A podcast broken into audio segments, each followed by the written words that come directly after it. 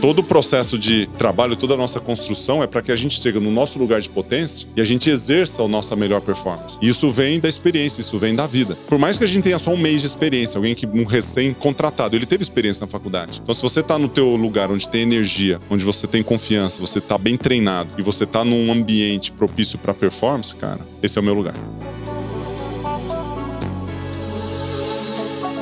Você tem um desafio com procrastinação, você acredita que sua disciplina não é a mais adequada, ou muitas vezes acredita que sua performance não está indo da melhor forma? Esse episódio com o Gustavo Borges é para você. Vamos lá? Esse podcast tem um oferecimento de Michael Page, líder em recrutamento e seleção de executivos no Brasil e América Latina. Esse é o podcast Lugar de Potência lições de carreira e liderança com o maior headhunter do Brasil. Afinal, tem 1,94m. Vambora? Olá, que felicidade hoje! Meu convidado, ele é um dos maiores nomes da natação mundial, empreendedor de sucesso, palestrante, podcaster do Superação e tenho que falar, agora é minha vez, senhor Gustavo Borges. Oh, vaza. Fui sabatinado no seu podcast, agora você será o entrevistado. Muito obrigado mesmo, que honra ter aqui você. Ô, oh, Baza, você foi meu primeiro entrevistado lá no podcast aqui. Fico muito feliz de você estar começando também nessa jornada e sucesso. E tô aqui Vamos bater um grande papo. Já foi um grande papo lá no, no, Superação e aqui tenho certeza que vai ser muito legal. Aliás, verdade seja dita, a gente estava aqui nos bastidores conversando hum. e a turma aqui, a equipe falou assim: gente, vamos começar a gravar, que esse papo tá bom demais, a gente tá é... tá perdendo algumas coisas. Então galera... começamos a gravar aqui, vamos embora, gente. A galera é ligada, né? Já liga o microfone, liga as câmeras, estamos juntos aí. Gustavo, eu vou começar com uma pergunta bem fácil para você. Ah. O que, que é mais difícil? Ser um atleta olímpico ou um empreendedor de sucesso? Ser empreendedor é mais difícil porque eu sempre tive uma visão assim do empreendedorismo parecido com o esporte, né? Porque o esporte você aprende a empreender com o próprio corpo ali. Então você passa pelos desafios, pela superação, você tem todos todos os mesancenes do empreendedorismo você faz no seu corpo. E quando você está treinando o seu corpo, você está focado naquele resultado, você está meio que em controle da situação. Então você se alimenta, você descansa, você tem o seu treinador, aquela coisa toda. Quando você vai para o empreendedorismo e fazer uma, uma relação de resolver problema para as outras pessoas, né? Que o empreendedor, o foco dele é isso, né? Para quem que você vai fazer esse produto aqui, o que problema que você vai resolver para ele.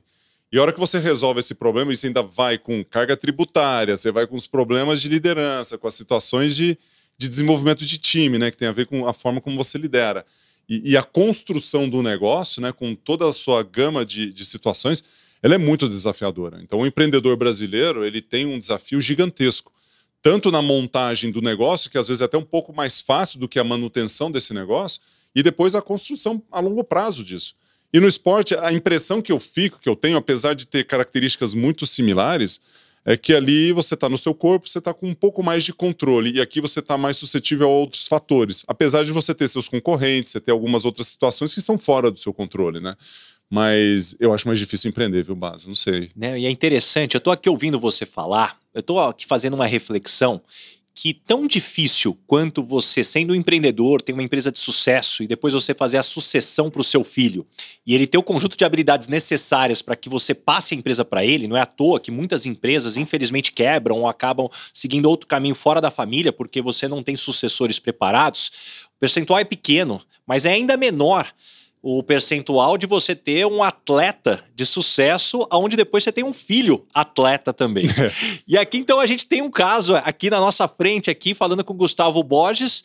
Gustavo, até onde teve uma influência direta e até onde teve uma influência indireta no sucesso do seu filho, no caminho que ele tem seguido hoje? Ah, primeiro, o seu comentário das empresas, da sucessão, que é uma, uma questão que pega todo empreendedor, né? Quando faz um negócio familiar ali, né? Ou, ou você não tem com quem suceder. Dizem que a empresa ou ela é herdada, ou ela quebra, né, ou você vende ela. Então você tem que tomar muito cuidado com como você empreende, como você constrói, para que você possa ter aí um, um desdobramento, né? Ou você vai se encerrar em algum momento. Mas falando do meu filho, falando da, da situação que você mencionou, meu filho foi recentemente campeão brasileiro na prova de 50 metros nado livre. E muito legal, né? Que hoje eu fiz uma live com ele, vou gravar um podcast com meu filho também. É um super orgulho, né? Você ver um, um, um filho teu crescer, se tornar um homem, né? Se formar na faculdade, trabalhar e fazer o resultado acontecer. E como que a sua influência, a influência da família, a influência das pessoas, da mãe, do pai, dos irmãos, das pessoas que estiveram ao redor, fazem no sucesso da pessoa. Isso você percebe, lógico, num resultado, então ganhou ou perdeu ali, fez um resultado é, na natação, por exemplo, mas muito mais no caráter da pessoa, muito mais na, nos valores que estão ali. Porque quando você é pai, você tenta traduzir os seus valores, aquilo que você acredita, para os seus filhos. Em relação ao respeito, à honestidade, à ética, a forma como você conduz sua vida, é, o respeito né, das outras pessoas. E a hora que você vê os seus filhos com esses valores, independentemente do resultado que ele tenha fora disso, aí eu estou falando dos resultados que, você, que são visíveis, né? A medalha, o salário, ou seja lá o que for a situação, você já fica super orgulhoso. Mas é uma responsabilidade muito grande e eu acho que a nossa interferência ela foi muito grande no sucesso dos nossos dois filhos. Mas de uma maneira como qualquer família pode fazer dando direcionamento em termos de valores, né? E valorizando isso. Mas a interferência na escolha também, Gustavo? Você empurrava já ele na água logo cedo e falava, vamos gostar de nadar? Se eu falar que eu não tinha um, um pezinho na água, né, para eles, eu ia estar tá mentindo. Mas o que, que acontece? Quando você tem conhecimento sobre uma certa área, você circula de uma maneira mais, mais fácil. Então, meu filho ali, foi, cara, vamos nadar e vamos fazer mais um esporte? Vamos nadar e vamos não sei o quê. Aí você tinha um pouco dessa característica. Mas uma coisa que eu fazia, que eu fiz com os dois, que eu queria, né? Quer tipo... comer chocolate e nada dois mil metros. Isso, é, quer comer chocolate e nada, quer comer cheeseburger nada. Mas eu tinha uma coisa com os meus filhos que era o seguinte: os dois, né? Eu falava, vocês dois, vocês precisam fazer um esporte competitivo, se for natação melhor ainda, até os 15 anos. E por que 15 anos? Né? Porque eu acho que o jovem, até os 15 anos, ele tem muitas escolhas para serem feitas e ele não sabe muito bem o que ele quer, ele vai testando. E quando você testa demais muita coisa aleatoriamente, eu acho que isso complica um pouco na decisão de onde você firmar. Né? Então você tem que ter uma certa, um certo grau de seriedade, apesar da pluralidade de escolhas, para que você possa seguir um caminho. Eu acreditava muito nisso, acredito nisso. Então eu fiz vários esportes ao mesmo tempo. Mas com 14, 15 eu direcionei, cara, isso aqui vai ser o que eu vou fazer. Né? No esporte de alto rendimento funciona mais ou menos assim. Na vida profissional também, né? Você direciona, escolhe várias coisas, traz a sua mente para um monte de livros que você vai ler, um monte de, de conhecimento que você vai trazer, depois onde você vai ficar bom, né? Onde que você quer se direcionar? E eu tinha sempre isso. No caso do jovem, ainda mais curioso, né? Porque no período pré-púbere ali, a hora que você sai da puberdade, você entra, começa os hormônios a florescerem, né? Os interesses mudam. Você quer beijar na boca, quer sair para balada, quer fazer uma coisa ali, outra aqui. E aí, ali, com 15 anos, que a coisa se define. E se as amizades estiverem firmes naquele momento, aí acho que você tem um, um caminho interessante ali do esporte. Deu certo 50% em casa. Ah. Meu filho tá nadando até hoje e minha filha parou com 16. A F, pai, até 15 anos, então 16 pode? 16, tá pode. certo. Tá certo. Jogar funciona. com a regra embaixo do braço, ah, funciona, funciona, também. É. é. você sabe que, falando sobre criação de filhos, teve um, um, cara muito legal que eu conheci chamado Luiz Hans. E ele uhum. tem um livro chamado A Arte de Estabelecer Limites para crianças e adolescentes. Então o nome já ajuda bastante. Porque, porque os jovens gostam de limites. E ele diz que, dentro dos estudos dele, o que é o, o, a personalidade de alguém vai representar 50% vindo do DNA dos pais Aí, e os outros 50% é criação e ambiente. Uhum. O desafio que o ambiente você controla até os seus 9, 10, 12 anos de idade. A partir dali você não controla mais o ambiente. Perfeito. O que ficou então é o DNA, que é só 50%, e a criação que você deixou. Então é interessante. Que é 25% que é bastante, né? Já, já bastante. Não sei se é 25, 25 já tem, ali, já tem uma ambiente. referência aí. É, mas eu, é, eu acho que tem uma, um impacto gigantesco mesmo, né? Nas escolhas. E a hora que você fala de limites, né? As crianças, os jovens, a gente gosta de, de ter limites nas coisas. Eu não gosto de ficar tudo jogado, né? Tudo aleatório, tudo, tudo uma, uma, bagunça. Ninguém gosta de bagunça. Por mais que a gente queira um pouco, uhul, né? Vamos soltar a franga aqui. Pode deixar... não gostar de arrumar, mas é, gosta da coisa arrumada, né? isso, né? Todo mundo quer a garrafa de água gelada, só ninguém quer encher e colocar é, na geladeira. E o gelo, quando, quando a, a, lembra a, forminha. a forminha de gelo? Cara, nunca aquela forminha tinha água para gelar, né? Ô, Gustavo, me fala uma coisa. Você é um cara que teve a oportunidade de não só treinar, como estudar fora. E nos Estados Unidos, poxa, é uma cultura razoavelmente diferente da cultura que a gente tem aqui no Brasil, por mais que eventualmente você pode ter tido uma, uma criação que tenha talvez é, costumes mais parecidos com as normas que existem nos Estados Unidos, eu imagino que para qualquer pessoa existe uma adaptação importante. Como é que foi para você essa adaptação chegando nos Estados Unidos? Você sofreu? Já era algo muito parecido com o que você vivia? Baza, é, a minha adaptação nos Estados Unidos foi não é igual hoje, né? Que a gente tem mais informação você já chega mais preparado quando você faz um intercâmbio hoje. Você estuda, você vê, você lê, você assiste. Quando eu fui para os Estados Unidos a primeira vez, eu fui para lá com 17 para 18 anos. Eu não sabia nada do que eu ia encontrar lá. Absolutamente nada. Eu sabia que era os Estados Unidos e sabia que o clube onde eu ia treinar e estudar, né, a high school clube, era uma, um lugar bom para treinar. O resto, cara, aprendi lá. Então, alimentação, cultura diferente, forma de da turma conviver, o abraço, né? Aqui a gente costuma. Eu sou de Ituverava. Ituverava você cumprimentava com três beijinhos. Três. São Paulo você veio um. Você já fica meio assim, mas só um, né? Três é Porque é para casar, como três, se fala é, no interior. três é para casar. No interior é, todo mundo quer casar, então, né? São um, dois, você fica três é. lá. E nos Estados Unidos é aperto de mão. Coisa simples, né, que eu tô trazendo. O abraço, você chegar mais próximo, hum, não é assim. A, a cultura latina, a cultura que a gente tem aqui, ela é diferente. Mas foi uma adaptação que foi adequada pelo simples fato que tinha alguma coisa naquela seara, naquele mix, naquela, naquela coisa toda de transição para os Estados Unidos, que era que eu dominava, que era a natação. Então, se eu tinha um elemento, a hora que eu, eu me fortalecia dentro d'água. Então, assim, tava difícil estudo, eu não entendia, cara. Eu só sabia, eu só tirava nota boa em matemática, porque era número. Tinha que fazer aula de inglês. Cara, não sabia o que estava acontecendo. Eu fui ler meu primeiro livro depois de três, quatro meses nos Estados Unidos. Que eu não conseguia. Eu não compreendia, né? Antes eu não, não era muito ligado à leitura, então já era mais difícil ainda. Mas no sentido de a fortaleza, né, o pilar, o esporte, né, isso traz uma, uma referência muito boa, é que quando eu me sentia para baixo, a natação me fortalecia. Quando eu me sentia inseguro, a natação me fortalecia, o esporte me fortalecia. E acho que todas essas etapas que eu tive na minha vida em relação ao esporte ser um alicerce, atividade física, a forma como o esporte esteve inserido na minha vida e está inserido até hoje, é para me levar para frente. Quase que uma cura para qualquer tipo de problema que eu possa ter. Eu tô mal, vou treinar. Tô cansado, vou treinar. Né? E aí você desenvolve. Hoje, Gustavo, quando você analisa a sua história na natação, poxa, você hoje é um dos maiores campeões do mundo. Em que momento você realizou? Teve um momento que você falou assim, cara, deu certo esse negócio? Deu certo. Teve. É, no começo da minha carreira, curiosamente, eu tinha muita dificuldade de ganhar dos meninos e das meninas, né? Porque lógico você, tá, você tem 9, 10 anos de idade, é tudo meio que misturado em termos de resultado técnico, né? A gente até vê pelos resultados que é tudo mais ou menos igual. Na adolescência começa a separar um pouco pela força física e uma série de, de características ali. Mas quando eu era jovem, eu queria ir para as Olimpíadas, mas não sabia muito bem qual era o caminho que ia ser feito.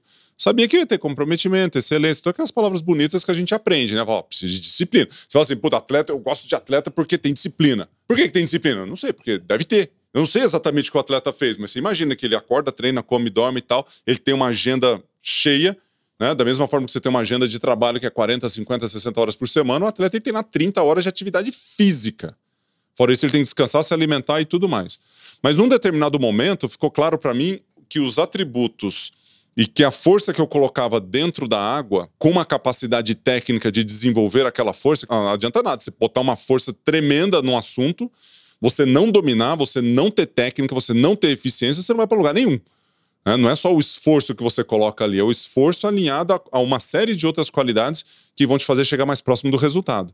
E eu acho que eu comecei a perceber isso com 16 anos de idade. Com 15 eu fui vice-campeão paulista. E com 16 começou a funcionar. Sabe que você, você coloca um negocinho a mais ali e você, você anda muito. Como se fosse assim, uma, uma escala, né? Uma escala de resultado. Você coloca um pouquinho de esforço e você evolui demais. Porque no esporte é engraçado a questão da escala, porque você está sempre buscando um centésimo de segundo. E aí você põe pouco esforço e muito resultado, isso acontece muito na juventude. Na juventude isso é, é, bárbaro o que acontece. Depois na vida adulta é o contrário. Aí você tá ó, trabalhar você... para manter. Cara, você ter uma ideia, de 1991 a 96, cinco anos de atividade, né? Que onde eu tive meus melhores resultados, eu tive uma evolução de 46 centésimos de segundo em cinco anos. Imagina você treinar cinco anos para você evoluir 40, menos de meio segundo, 46 centésimos. Uma coisa absurda. Você fala assim, não, não é possível. É porque normalmente a referência é eu trabalho muito, um esforço e você ganha um monte de dinheiro. Você trabalha muito, você melhora bastante, né? E no esporte, num determinado momento, cada centésimo de segundo, cada evolução que você tem, ele tem um impacto gigantesco de um lado, mas ele é minúsculo do outro, né? No ponto de vista cronos, né? De cronômetro, de tempo. E a hora que você tem isso, cara, cara, como é que você persegue isso? Aí você faz um esforço tremendo daquele, daquele momento, e naque, naquela evolução, quando você faz um centésimo de segundo melhor, você tem que vibrar. Mas você acha que é mais difícil ter a disciplina ou controlar a ansiedade que esse resultado não chega hoje, que esse resultado ele vai acontecendo, ele tem o pace, o que, que é mais difícil? Uma questão é muito de atitude, a outra questão é muito mais emocional, né? A ansiedade ela está muito mais ligada à forma como você controla as emoções, como você percebe o mundo e a forma como você percebe as coisas que estão ao seu redor. O impacto que você tem de uma crítica, o impacto que você tem da sua jornada ali, a comparação com os outros. Isso, a ansiedade está muito ligado com isso. A disciplina é uma decisão que você toma. É, é lógico que você pode tomar uma decisão de não ser ansioso, sim, mas tem várias outras coisas. Né? A disciplina é uma decisão que você toma. Então, assim, eu vou ser disciplinado para me, alimentar bem. Você chega na hora do almoço, olha para o prato de comida que você colocou ali, você está orgulhoso daquilo? É aquilo que você planejou? Você, toma uma decisão na hora. É um sim ou não, né? O horário do treino, duas horas. Cheguei aqui atrasado hoje, inclusive. Mas se você chegar no horário, você chegou lá, o treino é às três horas, cara, se você chegar lá três horas, você está atrasado, porque três horas você tem que estar tá pulando dentro d'água. Isso é disciplina, né? É você fazer o passo a passo das coisas que precisam ser feitas nos momentos que são certos, né? E você é o discípulo de si mesmo, né? A definição da palavra de disciplina. Então, quando você faz com que as coisas acontecem, você tem aquela organização para que aquilo seja cumprido, né? Você acaba sendo percebido como uma pessoa disciplinada. É, mas o que eu noto, olha só que interessante. Vou contar agora uma história que aconteceu. Um grande executivo de uma empresa alemã, hum. ele chegando aqui no Brasil, o CEO, ele me chamou para uma, uma reunião. Nós fizemos uma primeira reunião e num segundo momento, depois ele me manda uma mensagem e fala: Baza, gostei muito de você e eu queria marcar um almoço e eu queria te fazer algumas perguntas, mas eu espero que você não fique chateado. Logo assim, falei, o, convite eu, veio assim? Já veio dessa forma, né? Straight to the point, né? Bem o método alemão. E eu já pensei, pô, será que é alguma coisa a gente prestando serviço para essa empresa ali na Michael Page? Era alguma Nossa. coisa com recrutamento? E aí no almoço, ele com todo cuidado, se via que ele estava preocupado de não, não soar como ofensa, ele falou assim: Baza, me ajuda a entender uma coisa. Aqui no Brasil, eu tenho uma sensação que as pessoas, quando são disciplinadas ou pontuais, acabam sendo motivos de piada. Olha só o disciplinadinho, né? Olha aqui o pontual, o cartesiano. E eu tô preocupado porque eu coloquei meu filho numa escola e agora no churrasco aqui que a gente foi pela primeira vez, eu vi um monte de pai orgulhoso dizendo: "Nossa, meu filho é muito inteligente, ele nem precisa estudar e tira nota". E eu fiquei muito preocupado, porque é das duas umas, se ele tá tirando nota sem é estudar, é a escola, escola é fraca, é. ou Pior ainda, ele vai crescer achando que a vida é fácil dessa forma. E a vida não é fácil. Uhum. Então, como é que funciona isso dentro da cabeça de um brasileiro? E aí eu volto para você. O que, que você responderia para esse CEO dessa empresa alemã? Ele tem total razão de se preocupar. Porque realmente a gente tem uma visão e talvez uma cultura. Isso regionalmente no Brasil a gente encontra culturas diferentes em relação ao limite de tempo, ao respeito mútuo das pessoas e à forma como você encara o que é uma vantagem e o que é ser uma pessoa de sucesso. Eu acho que é um pouco da nossa cultura, de alguma forma, é, algumas coisas que acontecem. Então, aquela reunião que atrasa meia hora é normal a, a, atrasar. Uma reunião de uma hora e meia que leva duas e meia, três, e ok, porque o assunto era importante. Eu acho que tem muita falta de eficiência na forma como a gente conduz as nossas coisas, né? E eu acho que você vai para um país, os Estados Unidos tem muito disso, né? É, muita objetividade. Quando a, alguém é muito objetivo, aí quem não é até reclama, nossa, mas você é muito pontual. É, você faz lá um treinamento online que a gente fez. Começa às 7 da noite. 7, 7 e 1, olá pessoal, tudo bem? 7 e 10 tem gente entrando. 7 e 15, 7 e 20, ah, você já desculpa que não sei o que, peguei um tran. É, você tem sempre uma desculpa. E realmente é um problema muito sério. Eu sempre fui muito focado na hora, no relógio, e tem o, a hora Cronos e a hora Kairos, né? A hora Kairos é o tempo do próprio, né? Vai quando der, mais carpedinho e tal. E tem até momentos para a gente vivenciar de uma forma um pouco mais leve e não se preocupar muito com a hora relógio, né? Mas a hora relógio ela traz uma reflexão em relação ao resultado e eficiência. Então, se eu tenho duas horas para treinar, ou duas horas para trabalhar, ou uma hora para fazer uma atividade, que eu faça o melhor uso dessa hora. Porque aí você está falando de produtividade, que é a produção e o progresso daquilo que você vai fazer. E quando um alemão vem com uma preocupação como essa, ele está preocupado não só com a forma como ele vai lidar com as pessoas que vão estar ao redor dele, mas também com a educação do filho dele, que vai estar lá com um professor talvez chegando atrasado, ou procrastinando, ou tendo uma série de coisas. Então, acho que é uma reflexão boa. E uma coisa que eu acho, Baza, na, na pandemia, a gente aprendeu a respeitar um pouco mais os horários, porque a gente aumentou o número de reuniões que a gente faz. É o que a gente fazia. Porque assim, a reunião, no máximo, você vai marcar de uma hora. Às vezes você faz uma reunião de duas. E a gente tirou os intervalos, porque não tem mais deslocamento. Cara, aí você sai de uma, entra na outra. E às vezes é com a mesma pessoa, né? Então você vai, clica, sai, entra. Tá igualzinho, assim, você entra, papá. Mas Acho que eu... todo mundo diminui, inclusive, o tempo de ir ao banheiro, né? Porque aquela assim, me dá dois minutos para ir ao banheiro antes da próxima reunião. Ficou uma coisa curiosa. Eu acho que trouxe uma reflexão, acho importante para isso, até para a forma como você respeita o tempo do outro. Né? Acho que foi, foi, foi bom a questão do home office. Tem, tem as suas vantagens, as suas desvantagens, mas o caminho que segue. E algo que eu vejo em relação à disciplina, que é tão importante no mundo do esporte, mas também no mundo corporativo, acho que tantas áreas da vida, tem outra, outro elemento que eu vejo, inclusive eu recebo muitas perguntas sobre autoconfiança. E a gente sabe a importância que existe na autoconfiança e o quanto que isso impacta nas pessoas quando ela não acontece, quando ela não existe. Qual é a sua definição de autoconfiança? Você tem algum exercício para essas pessoas que têm uma autoconfiança baixa? Como que você aumenta essa autoconfiança? Cara, treinando, trabalhando, né? Porque a autoconfiança está diretamente ligada à autoestima. Então, você, como que você ganha confiança? Você ganha confiança ou a autoconfiança treinando, estando em movimento, fazendo, se capacitando para que você, quando for exercer a sua atividade, seja ela qual for, você saber o que você está falando ter confiança daquilo que você está se propondo a fazer. Então, a questão do, do, do, treinamento, estar em movimento treinando e ter conhecimento, isso é fundamental. A segunda, na minha opinião, que está relacionada à autoestima, é fazer atividade física. Então, você quer fazer, é, aumentar a sua autoconfiança, faça atividade física. E se a gente entrar aqui no, no mote atividade física, né, a gente vai ficar aqui uma meia hora do seu podcast só falando disso, porque a atividade física num país que é sedentário, que é o Brasil, o Brasil é o quinto país mais sedentário do mundo. É como se fosse assim a cura de todos os nossos problemas, porque você diminui, você tem os hormônios que ajudam no humor, na regulação do humor, do sono e etc. Você tem capacidade para você é, dormir melhor, para você se alimentar melhor, para ter mais disposição, uma série de coisas ali. Inclusive, se você faz atividade física, você tem mais disposição, tem mais autoestima, ou seja, mais autoconfiança. E uma das coisas que funciona na autoconfiança também, na, na, no desenvolvimento da confiança, é você se, ter parcerias com pessoas que te levam para frente né, se amparar em pessoas que te ajudam. Porque a gente meio que tá cansado de pessoas que só ficam reclamando, Baza. Não dá. Você entra lá para pedir uma ajuda para uma pessoa para desenvolver um projeto, para fazer alguma coisa, fica o cara te enchendo o saco, reclamando. Ó, oh, vida, ó, oh, azar, que não sei o quê, tá chovendo, não sei o quê. Aí, aí você começa, putz, e agora? Quem que vai me ajudar? Que essa pessoa é aquela que ia me ajudar.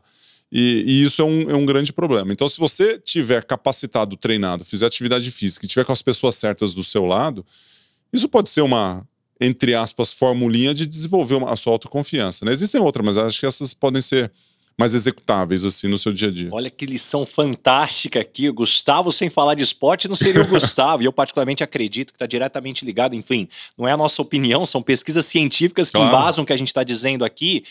Gustavo, para mim um ponto também é, é, fundamental que eu queria trazer aqui para você, sem dúvida nenhuma, o esporte ele traz muitas lições que você uhum. trouxe para o mundo corporativo, para o sucesso que você tem. Agora a minha pergunta é: o que, que você teve que fazer diferente? Que você chegou ali com o método que você aprendeu no esporte, você falou: opa, no mundo corporativo funciona diferente, preciso adaptar do que era a minha referência. Eu acho que não tem nada muito gritante, viu, Baza? Do, do mundo. É, assim, tirando o fato que antes eu punha uma sunga para pular na piscina e agora eu ponho roupa, né, que, que não precisa molhar. As características, os elementos que estão dentro do esporte é, são, são muito parecidos. Quando você está numa posição de liderança, que é o meu caso, né? Eu sou o, o diretor da minha empresa, eu toco ali os afazeres, tenho os meus sócios e tudo mais. Eu acho que um, um item que eu não tinha muito no esporte, ou, ou, que eu tinha, mas ele era um pouquinho mais. É, ele, ele não se sobressaía com as outras atribuições que eu tinha, era a liderança. Então eu sempre tive um treinador. O treinador estava junto comigo ali. Eu fui capitão de equipe, beleza, eu tinha uma certa liderança ali, porque a liderança você exerce é, na sua vida, né? Você pode liderar a sua própria vida, você pode liderar pelo exemplo, você pode liderar outras pessoas. Tem várias formas de você liderar. E hoje, dentro da minha empresa, eu preciso liderar as pessoas, desenvolver as pessoas. Essa habilidade é algo que eu vivenciei pelo exemplo dentro do meu esporte. E hoje eu lidero por exemplo também, porque eu tenho que, que ter a minha agenda. Eu, eu, eu exijo da turma que tenha uma agenda legal, assim, uma agenda que seja propositiva em termos de negócio, de trabalho. Né? E se a minha agenda não tiver é, dessa forma, então estou falando uma coisa e praticando outra. Então, assim, o exercício da liderança foi um aprendizado gigantesco ao longo da minha carreira, fora das piscinas, que eu precisei desenvolver bastante, né? E essa é uma das mais difíceis, talvez. Você fala muito de liderança, de desenvolvimento de carreira, e acho que as pessoas dão pouco valor para isso. Acha que é aquele negócio, não, eu sou assim, eu lidero dessa forma e é patada para tudo quanto é lado e acho que isso funciona.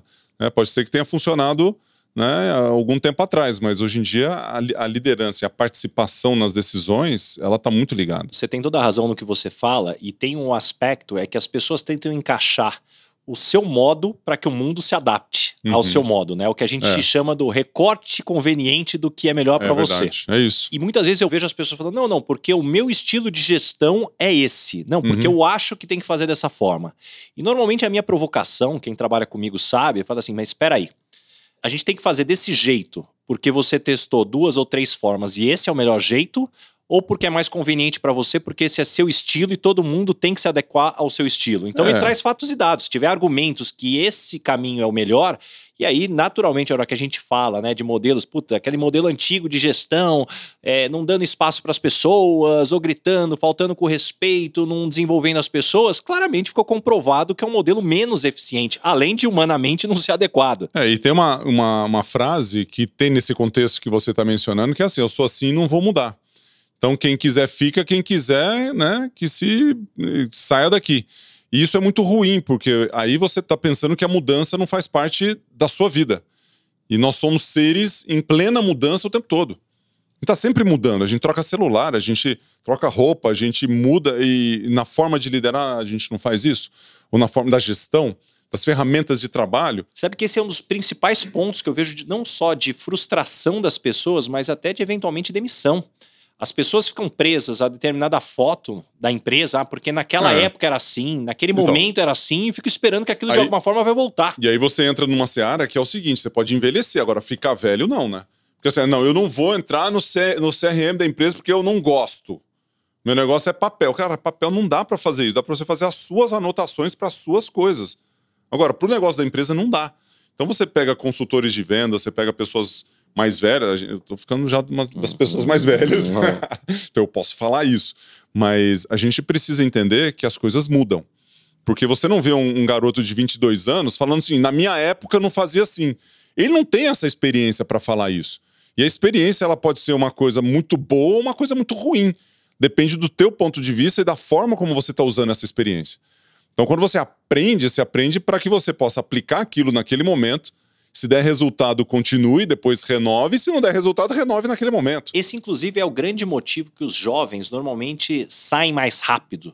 Porque como eles chegam com a caixa de ferramenta vazia, Exato. então não tem nada segurando. Exato. A gente, com toda a nossa experiência, habilidades... Boleto para pagar. A, a, gente chega com a caixa de ferramenta cheia. Então é difícil ocupar, é, é você conseguir encontrar um espaço para colocar coisas novas. Uhum. Inclusive, esse é um dos motivos que quando a gente tem determinada experiência, o que mais nos desenvolve normalmente tende a ser o que a gente tem que parar de fazer. Uhum. Não o que a gente tem que começar a fazer. Exatamente. Então, quem tem um pouco mais de experiência e está nos escutando, começa a refletir: será que o seu desenvolvimento está no que você tem que começar a fazer ou no que você tem que parar de fazer? É, a hora que você entra na, nessas duas perguntas que você colocou, você não só está falando de desenvolvimento para o caminho que você quer em termos de liderança, de profissão, mas você está entrando num ponto que tem a ver com coragem.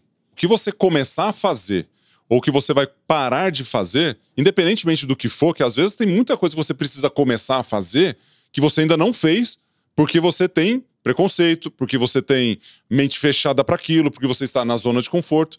E a mesma coisa em relação a parar. Então, essas duas perguntas que você trouxe, para mim, é uma grande lição de coragem, se você consegue responder.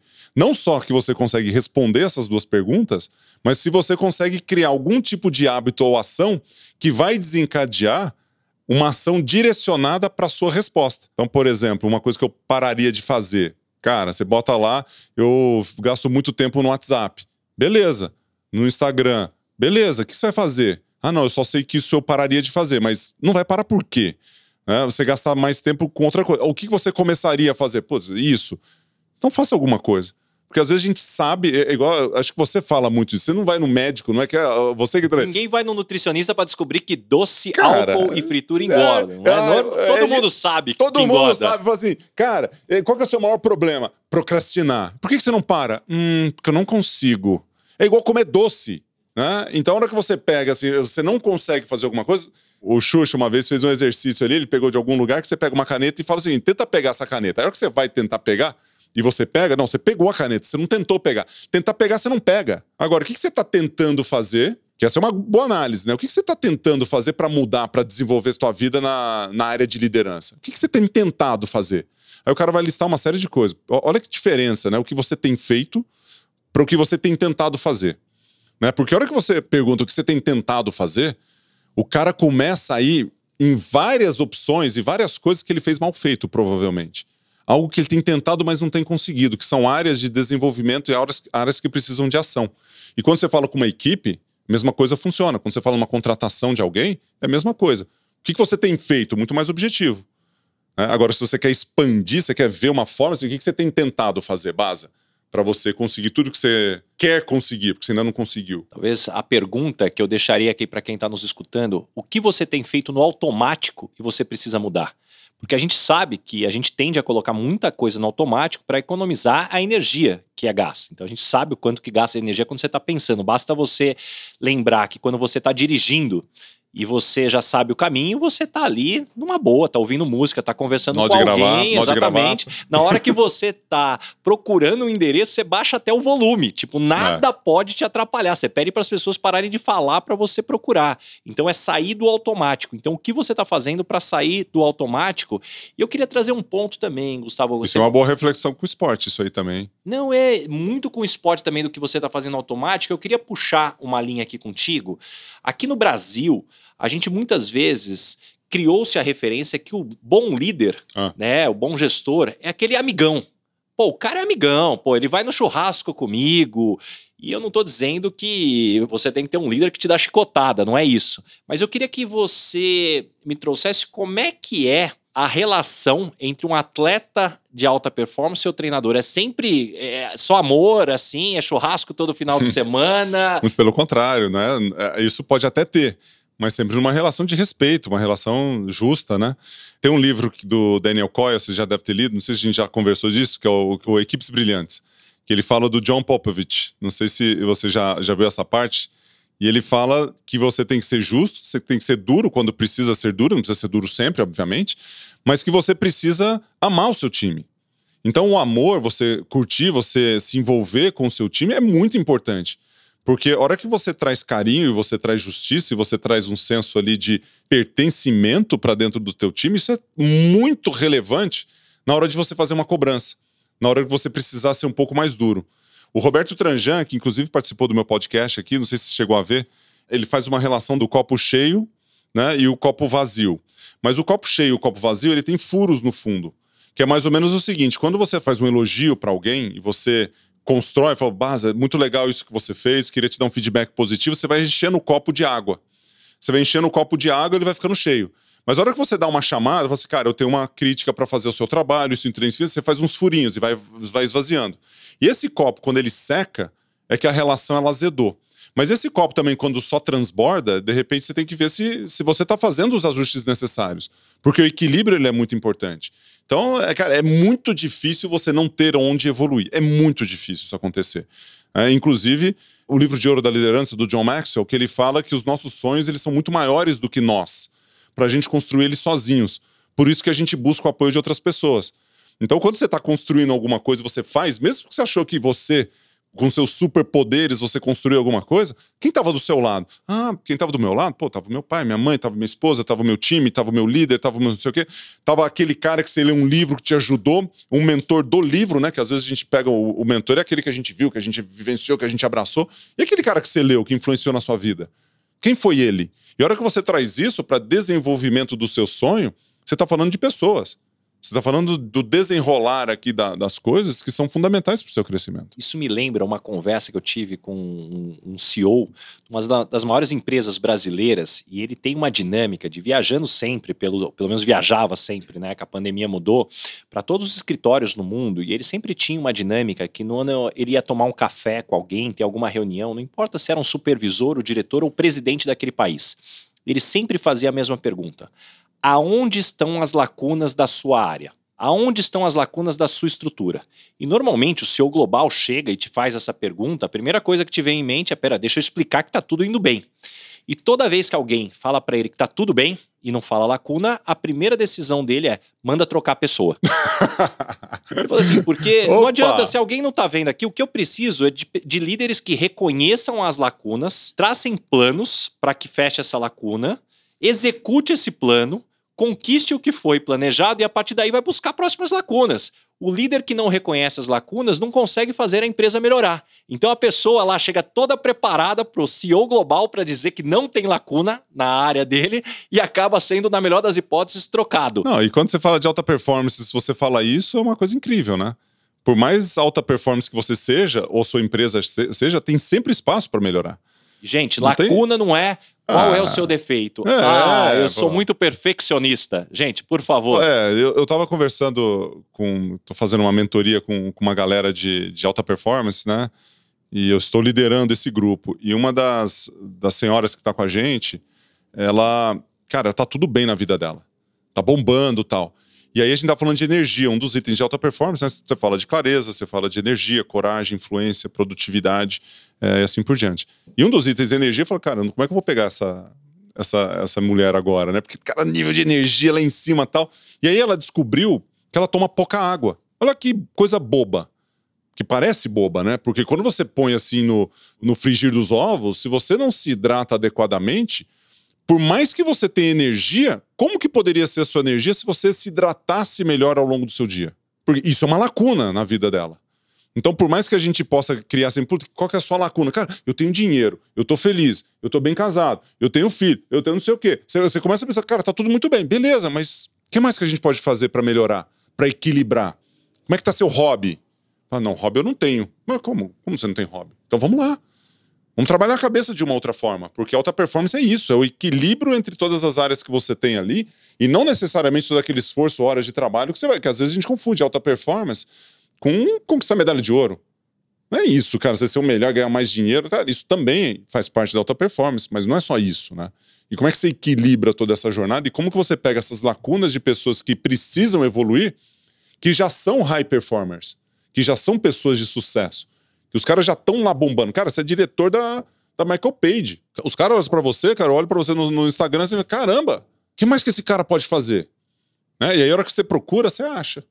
Você sabe que tem alguns pontos que você precisa evoluir, assim como eu, assim como qualquer pessoa que está aqui nos escutando.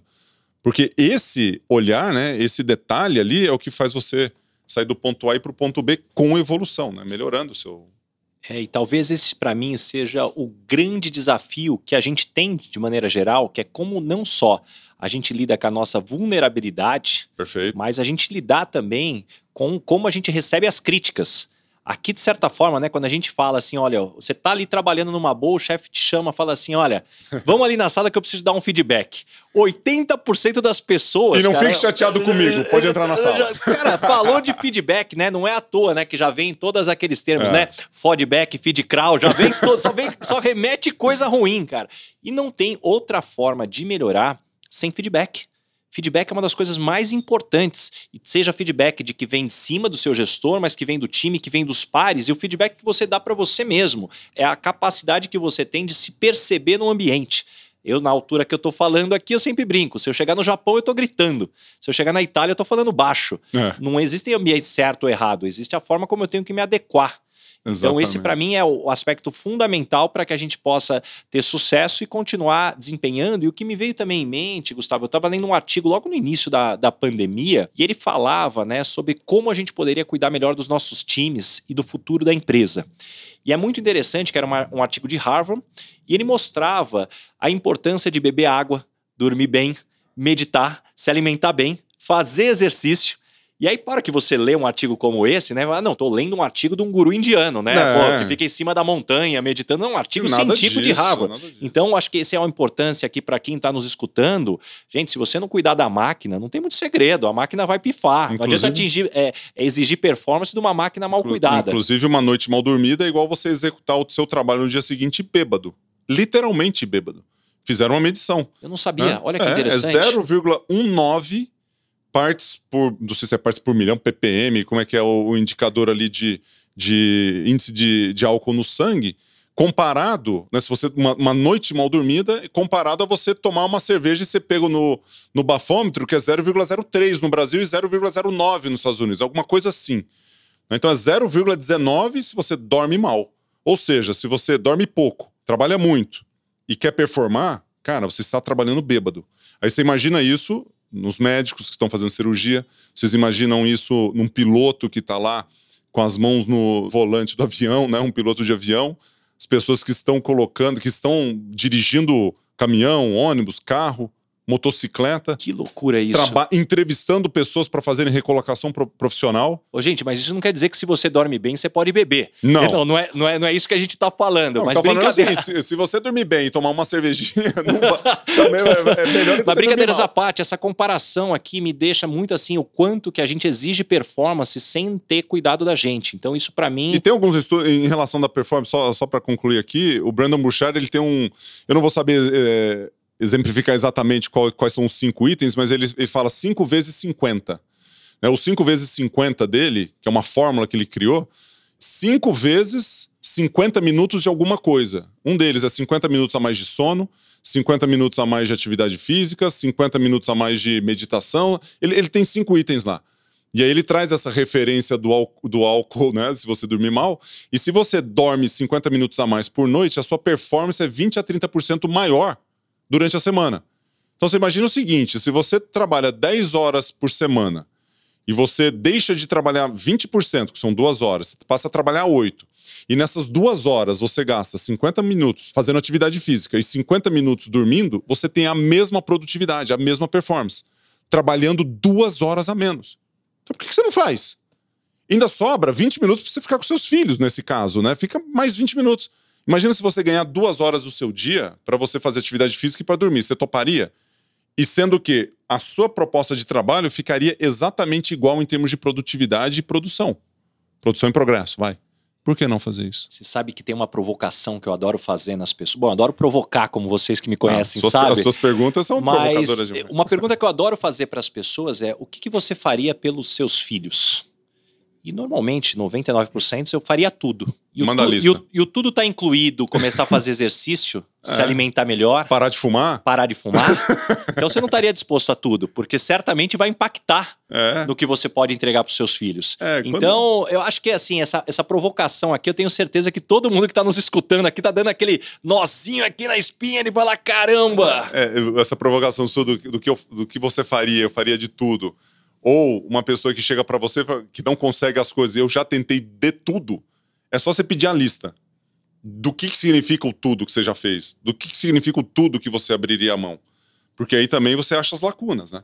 Você acha as coisas, pô, e aí, mas é, o cigarro não tá aqui, meu amigão. É, você sabe que isso me lembra quando muitas vezes chega algum cliente, alguma, algum executivo, fala assim, Baza, como é que vocês fazem para recrutar? Porque, assim, eu já varri o mercado inteiro e essa pessoa não existe. Mercado inteiro. Varri o mercado inteiro. Eu falei, olha, então deixa eu te dar alguns parâmetros.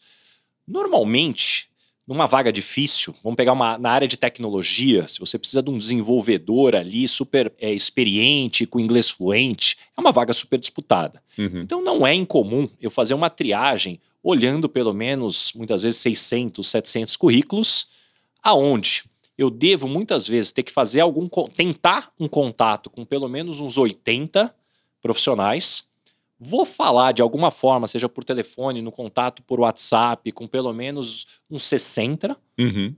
para entrevistar pelo menos 20 e daí mandar pelo menos 5 para os meus clientes. Se você está nesse mesmo patamar de volume que eu, você está perdendo porque eu tenho mais experiência. E se você está fazendo um patamar menor que o meu, você está contando com a sorte. Então me conta, como é que você varreu o mercado? Aí ele pegou o banquinho e saiu da sala. Aí normalmente.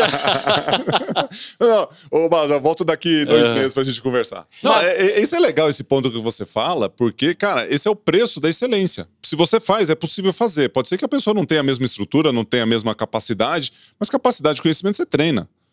Competência você desenvolve. Agora, achar que já fez tudo não fazendo o suficiente comparado ao que já foi feito, que sempre tem alguém de alta performance que já performou na mais alta, mais alto nível de performance, que conseguiu resultados incríveis, né? Só você olhar e buscar o tanto de livro que tem ali atrás. o tanto de livro que tem nas bibliotecas, né? Já, muita gente já fez muita coisa boa, né? Pra você chegar e já falou, já tentei de tudo. Como assim já tentou de tudo? Então pega os livros de 400 antes de Cristo ali dos, dos nossos heróis, filósofos e começa a ler de novo as coisas. Né? Pega a Bíblia, que tem muita coisa ali também de reflexões, vê, vê que já foi feito. Vê as reflexões que são, né? Isso é muito legal, gostei desse ponto seu aí. E Gustavo, você hoje é um dos palestrantes aí, cara, mais requisitados do, do Brasil. E uma coisa que eu acho muito interessante, cara, num palestrante, é que antes de você entregar a palestra, você faz o brief, né? Uhum. Que é aquela reunião para entender o problema uhum. da empresa. Uhum. Sem contar o santo e falando um pouquinho dos milagres, ou melhor, das tendências, o que, que você mais escuta hoje que é o desafio das empresas? Olha, é, recentemente, Basa, o que eu tenho escutado bastante, que é uma coisa não tão corriqueira que eu, que eu escutava no passado, é a questão do equilíbrio mental e o equilíbrio de trabalho dentro do ambiente de trabalho, que é o work-life balance isso está muito evidente. Eu acho que teve uma. Já estava um pouco antes das Olimpíadas, com a questão da Simone Biles que aconteceu, potencializou isso. Né? E eu circulo muito bem nesse assunto, porque eu fui atleta. Né? Não sou psicólogo, não sou psiquiatra, mas eu entendo do esporte, entendo da pressão dentro, do, dentro das quatro linhas do esporte e dentro do empreendedorismo também. Né? Eu vejo isso pelo meu time e tudo mais. E principalmente também potencializado pela pandemia, que a gente ficou muito tempo recluso. Então, as questões mentais, né, as características mentais, que novamente o esporte cura isso, né? Se você tem a oportunidade de fazer atividade física até os problemas mentais, isso pode te ajudar, é, é o que eu tenho mais escutado. É, questões de equipe, de time é muito comum, né? De, de, de, trabalho, de motivação, né? Muito do que eu falo é sobre motivação e inspiração dentro, dentro do trabalho, mas está muito evidente essa questão de equilíbrio mental hoje em dia. Qual é a sua recomendação? A minha recomendação é ter equilíbrio e fazer atividade física. Minha recomendação é, é básica. Né? Beba mais água durante Back o seu dia. Back to the basics. Cara, né? é coisa simples, é, sabe? É, é bater prego. Né? Então, beba mais água, se levante a cada hora, hora e meia, duas horas, faça um alongamento, respire. Então, você pode fazer mentalização, fazer um pouco de, desse exercício. Você pode se hidratar melhor, levantar, né? levantar e sentar durante o dia e fazer atividade física. Fora dormir melhor, que também é, faz parte do negócio. Mas dentro do ambiente de trabalho, você pode fazer tudo isso. Porque às vezes a pessoa acha que atividade física é se chegar e ficar treinando para uma maratona, mas nada disso, cara. Você pode fazer em dois minutos o início de um hábito que vai te deixar mais longe em relação à sua saúde física e mental. É, e eu acho interessante ouvindo você falar é que quando a gente pensa no atleta de alta performance, muitas vezes pode entender que não, então um atleta de alta performance é você colocar ele para treinar e ficar toda hora exigindo o máximo. Mas é, você, como ninguém, sabe que a parte né, do, do, plano para se ter alta performance, você tem o planejado, inclusive, não só a alimentação, como o descanso, para você então, combinar tudo isso. Então, o, o, descanso que você traz é agora. A hora de dar o máximo nesse momento é o descanso. Então, dê o máximo de descanso que você tem que, que fazer nesse momento. Que às vezes você está pensando mais no, na potência física e no esforço, né? O não esforço também faz parte do treinamento. Isso que traz o equilíbrio, né? Que o atleta de alto rendimento ele, ele tem um esforço, um pico de performance de esforço muito grande e um pico de descanso grande, porque é ali que ele dá o resultado. Você tem um fluxo, né? Você acumula, depois você descansa aquele acúmulo e você entrega. É assim que funciona a natação. Alguns outros esportes têm um fluxo um pouco diferente, mas a natação é muito de acúmulo e entrega. Acúmulo, entrega. Quem compete muito na natação e está sempre dando bons resultados, chega uma hora que o tanque fica vazio. Por isso que você tem competições a cada dois meses, três meses, assim, você tem uma frequência, muitas de preparação e depois de entrega. Então, a Olimpíada, você sempre vai dar o melhor resultado, porque é o momento de entrega ali fundamental do atleta. Gustavo, chegamos agora ao momento Headhunter. Vixe Maria. Que pergunta que normalmente você faz em toda entrevista que você vai contratar alguém para o seu time nas suas empresas? Para o meu time? Cara, eu não, talvez não seja uma, uma pergunta muito comum, mas o que eu gosto da turma, que a turma me responda, quais foram os desafios na prática que ele teve que superar ao longo da carreira. Porque se você perguntar se você é comprometido, perguntas muito sim ou não, você não consegue. Agora, um desafio que você superou ao longo da sua carreira, para alguma característica que eu, que eu identifiquei dentro daquela conversa, você começa a validar se aquele desafio foi grande o suficiente ou se teve mesmo uma superação naquilo. Eu sempre busco, dentro de uma entrevista, de uma conversa, aspectos relacionados à superação. Porque aí demonstra resiliência, ali demonstra se você tem capacidade de cair e levantar, se realmente você já enfrentou algum tipo de problema. Então, eu gosto de circular por essa área, né? Não uma pergunta específica, mas eu gosto dessa. Os que a gente mencionou aqui, o que você deixaria de fazer, o que você faria, também são perguntas boas. Para cada área, se você pensar na alta performance, né? Tipo, na clareza, onde você quer chegar, se você for na produtividade, como é que você organiza seu tempo, como é que é a sua gestão, dependendo da pessoa, isso vai circular algum tipo de pergunta para cá ou para lá. Né? Na questão de coragem, influência é uma, uma, uma área muito importante para você discutir, né? para saber como que as pessoas identificam ou entendem que é influência e persuasão e como que elas aplicam no seu dia a dia. Então, se você falar assim, você tem uma pergunta que você sempre faz na entrevista, talvez não, mas a questão de superar o desafio e como foi essa essa vivência, isso me interessa mais. Que tipo de profissional não dá certo trabalhando com você? Um cara que não não consegue compartilhar e participar das decisões. Porque no meu caso, eu dou muita autonomia para a turma. E quando você dá muita autonomia e você exige a participação, que é quase uma exigência, né? Tem gente que gosta de ficar um pouco mais na dele, né? E não participa. E quando você participa, gera comprometimento. Então, lidar com a participação e com a autonomia são dois elementos que são fundamentais. Então, tem que saber lidar com a autonomia e tem que ser participativo. Ficar ali escondido, né, atrás do, debaixo da mesa e não participar, a hora que o bicho pega, o cara não levanta a cabeça para participar, a hora que acontece alguma coisa e, e só quer autonomia para fazer o que bem entender, mas não participa e não tá, não tá sentado na mesa, esse cara virou cardápio, né? Aí não dá. E agora você pergunta ao Baza, você pergunta ao Red Hunter. Que Eu pergunta per... você me faz? Cara, pergunta pro Red Hunter. Como é que você identifica nas pessoas aquilo que você deseja, assim? Você tá, tá numa conversa. Você está buscando alguma, alguma informação mais específica. E você já tentou de tudo, não vou pedir sua lista.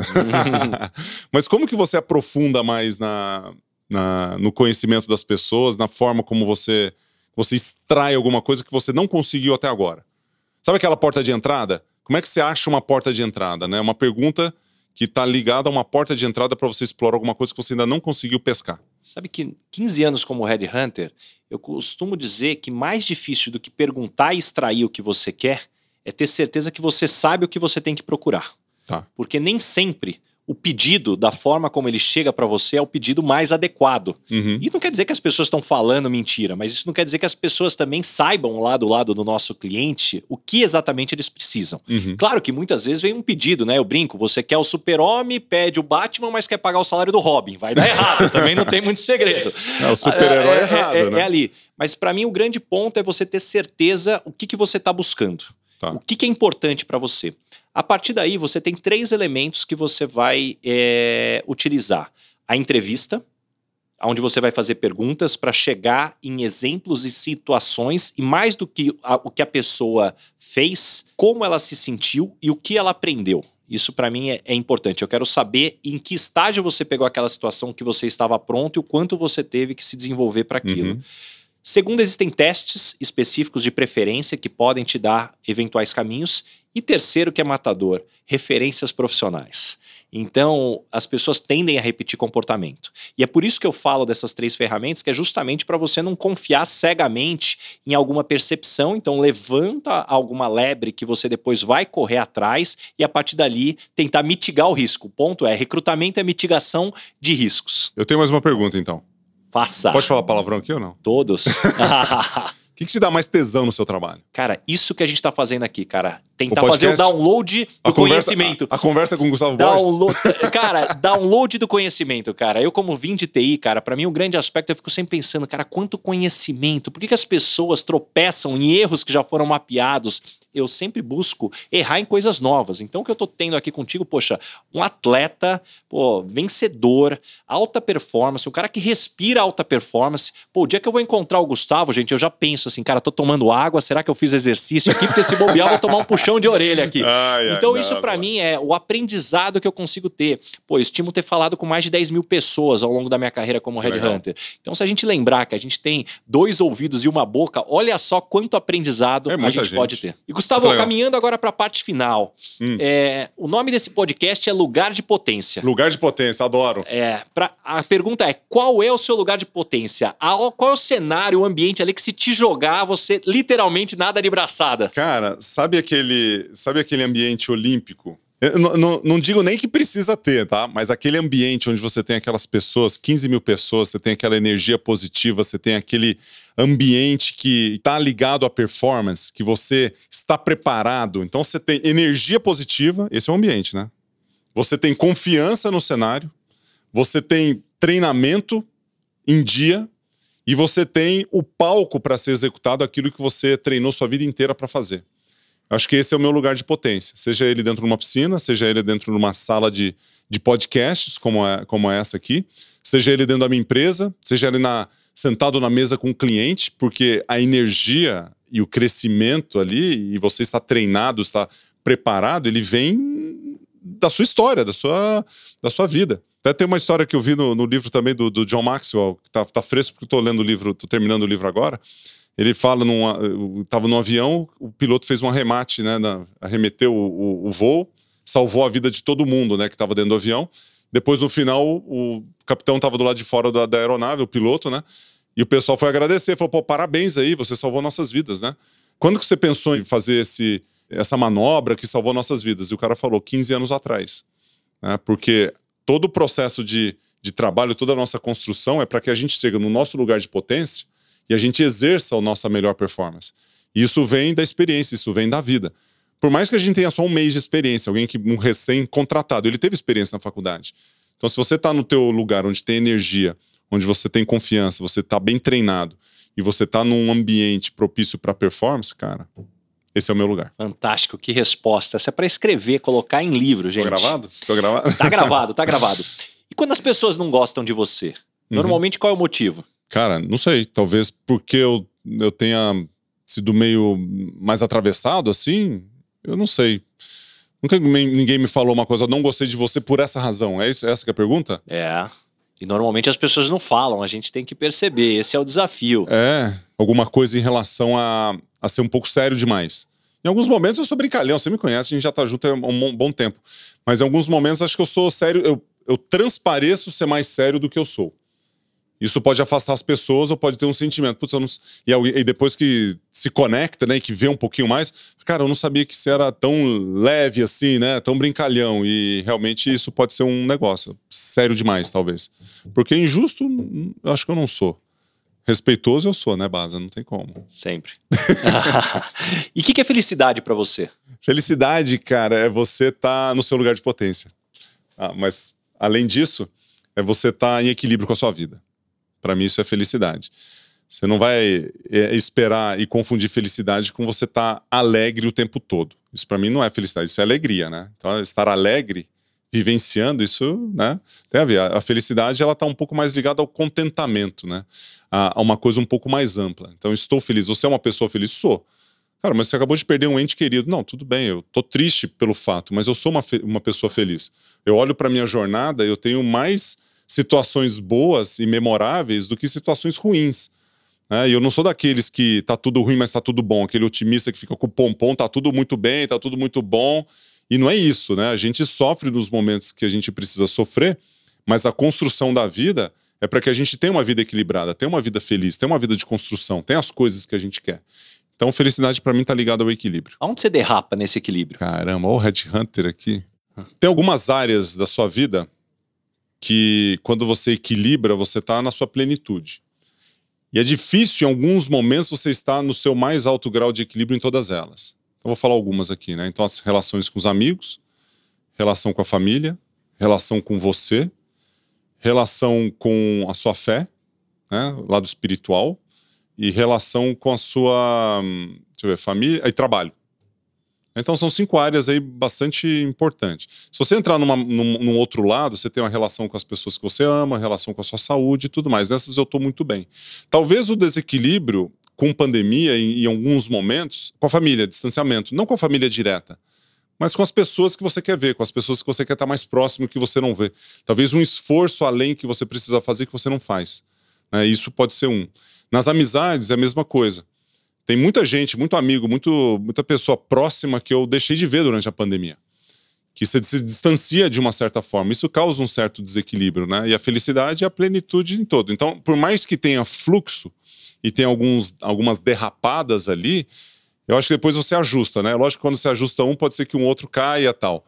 Mas em termos de saúde, de, de, de vivência, de, de parceiros e de, de construção, eu estou muito bem. Agora, uma ou outra ali, amizades e talvez. Né, não todas as amizades, que você se relaciona com muitas pessoas, mas tem vários amigos que eu gostaria de me relacionar mais. Aí você pergunta, pô, mas por que você não está fazendo isso? É porque você não coloca na agenda. Pois é. É um bom hábito para colocar. Muito bom. Deixa umas dicas, Gustavo, de fonte de conhecimento, aonde você se informa, como você aprende. Cara, eu aprendo em livros, é, aprendo com cheiro do asfalto. Você gosta dessa, né? Você aprendi com o Baza. É, eu, eu gosto muito de relacionar com as pessoas, então o conhecimento. Acho que não tem uma fonte única de conhecimento. Aqui eu dei alguns livros aqui que eu, que eu mencionei. São vários. Eu falei da Equipes Brilhantes aqui, que é um livro bom de dica para vocês, Daniel Coyle. Eu coloquei o, o John Maxwell, o livro sobre liderança, o livro de ouro da liderança dele, né? A gente falou. O que mais a gente falou? Sei lá, tem mais alguns aqui.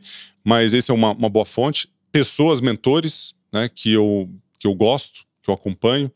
Roberto Tranjan, um cara que teve uma interferência muito grande no meu empreendedorismo ao, ao longo da minha, da minha jornada empreendedora. Brandon Burchard, fiz muitos cursos, muitas mentorias com ele. É um grande mentor. Então, pessoas como você, Baza, né? Podcasts é uma grande fonte. E a hora que você constrói, que você conversa, cara, eu tenho, eu tenho um hábito assim de, de chamar pessoas, de conversar com pessoas, e aí o podcast ele tá me dando mais essa, essa oportunidade de você buscar conhecimento das pessoas, né? Você tá num ponto aqui, é o seu podcast, então você tá fazendo entrevista, tá buscando, você tá vendo conhecimento, você tá tendo assim uma, uns insights, umas coisas, falando, pô, isso aqui eu achei legal. Aí você vai lá e você usa no seu dia, você usa no seu trabalho, você faz uma próxima pergunta que está relacionada com aquilo que foi feito. E você utiliza no seu dia a dia. Eu acho que isso é muito legal. Então, fonte de conhecimento, livros, mentorias, cheiro do asfalto mesmo, né? onde você está lá na sua prática e, e, o seu redor, né? as pessoas que estão do seu lado. Agora eu vou te fazer uma pergunta que eu aprendi com um podcaster muito famoso. Me indica três pessoas que eu deveria trazer aqui ah, para o meu podcast. Três pessoas. Já falei, o Thiago Concer é um, tem que trazer o Tiagão. Acho que é muito legal. Ah, mas é, é, que a gente conhece muito das mesmas pessoas, ah. né? Então eu vou tra tentar trazer algumas que talvez você não, não tenha assim, uma é, então, relação. Então, mais ó, o Thiago Concer não vou contar porque esse já está na lista. Já então, tá na lá. lista. Três.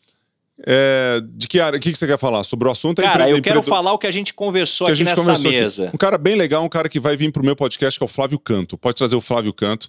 Tem o Instituto Reação, tem um trabalho incrível. Judoca, um cara com uma mente empreendedora fantástica, acho que é muito legal. Um outro cara que eu acho legal para você trazer, que tem a ver com o teu trabalho, é o Kakinoff da Gol. Pode trazer aqui o Kakinoff, tá do teu lado, tá aqui do lado do aeroporto, ele vai vir pro meu também em algum momento. Deixa eu ver, um terceiro? Você quer do mundo esportivo? Tanto faz. Pode ser. Pode ser? Traz o Rubens Barrichello. Rubens Barrichello, um cara legal, que tem uma visão, fala muito de foco, fala muito de. Não veio pro meu, mas eu tô dando dica pra você. Tá alguém tenta trazer ele aqui, a ah, gente. Roberto Chiniachique. Roberto Tranjan, um puto, um puto empreendedor que vale, vale a pena. Roberto Tranjan, põe aí Roberto Tranjan. É que são os mesmos aqui que está na minha mente, né, em relação à, à, construção aqui, que são, que são bem legais. Os outros a gente tem muita relação com, com grande parte. E mercado de trabalho aí, né, você conhece a grande maioria dos CEOs. Gustavo, fantástico aqui, cara, para te agradecer aqui antes da gente encerrar. Como que as pessoas te encontram? O que, que vem pela frente de projetos que você está aí armando? Conta pra turma e deixa teus contatos aí. Cara, contatos me acha no, nas redes sociais. Só colocar Gustavo Borges aí que você vai encontrar o, todos os canais. Né? Eu tô muito frequente nas redes aí, YouTube, Instagram, LinkedIn. LinkedIn um pouco menos, mas também tô por lá. Facebook, etc. Mas muitos projetos é, rolando aí retomando no meu negócio principal, que é a metodologia, eu sou gestor da metodologia Gustavo Borges, que é uma rede que tem quase 400 clientes B2B, né? A gente faz uma relação muito forte com academias, clubes, escolas que têm a gestão aquática ali. Então a gente está ampliando o nosso negócio aqui numa retomada com a reabertura dos nossos negócios que sofreu muito com a pandemia. Então temos projetos nascendo lá dentro de, de trabalho é, direcionado para esse público. No âmbito pessoal, as palestras né, continuam muito forte. As mentorias, eu tenho feito mentoria de alta performance, inclusive estou com um grupo terminando agora, eu vou abrir um outro daqui dois meses, um mês e meio, né? Não sei quanto que vai ao ar aqui o podcast, mas daqui a um mês a gente vai reabrir a próxima turma. É, fizemos juntos esse ano o Transição de Carreira, né? Que foi, foi bem legal. Quem sabe a gente faz uma reedição disso aí. Tá tocando as coisas aí. Fantástico. Infoprodutos, uma série de coisas rodando, mas Vamos junto. Demais, Gustavo. Mais uma vez, muito obrigado mesmo. Que aula, quanto conhecimento aqui, que download que fizemos do seu cérebro aqui. Muito feliz mesmo de ter aqui você muito conosco. Legal. Valeu, grande abraço. Esse foi mais um episódio do Lugar de Potência com Ricardo Basagra. Não esqueça de assinar o podcast e também indicar, compartilha com todos os seus amigos. E principalmente, se você está escutando através da Apple, deixa sua avaliação lá que eu vou ficar muito grato com vocês. Arroba Rick Basaglia, espero a sua mensagem, qual foi o insight que você teve com esse episódio. Um abraço e até a próxima. Uma produção, voz e conteúdo.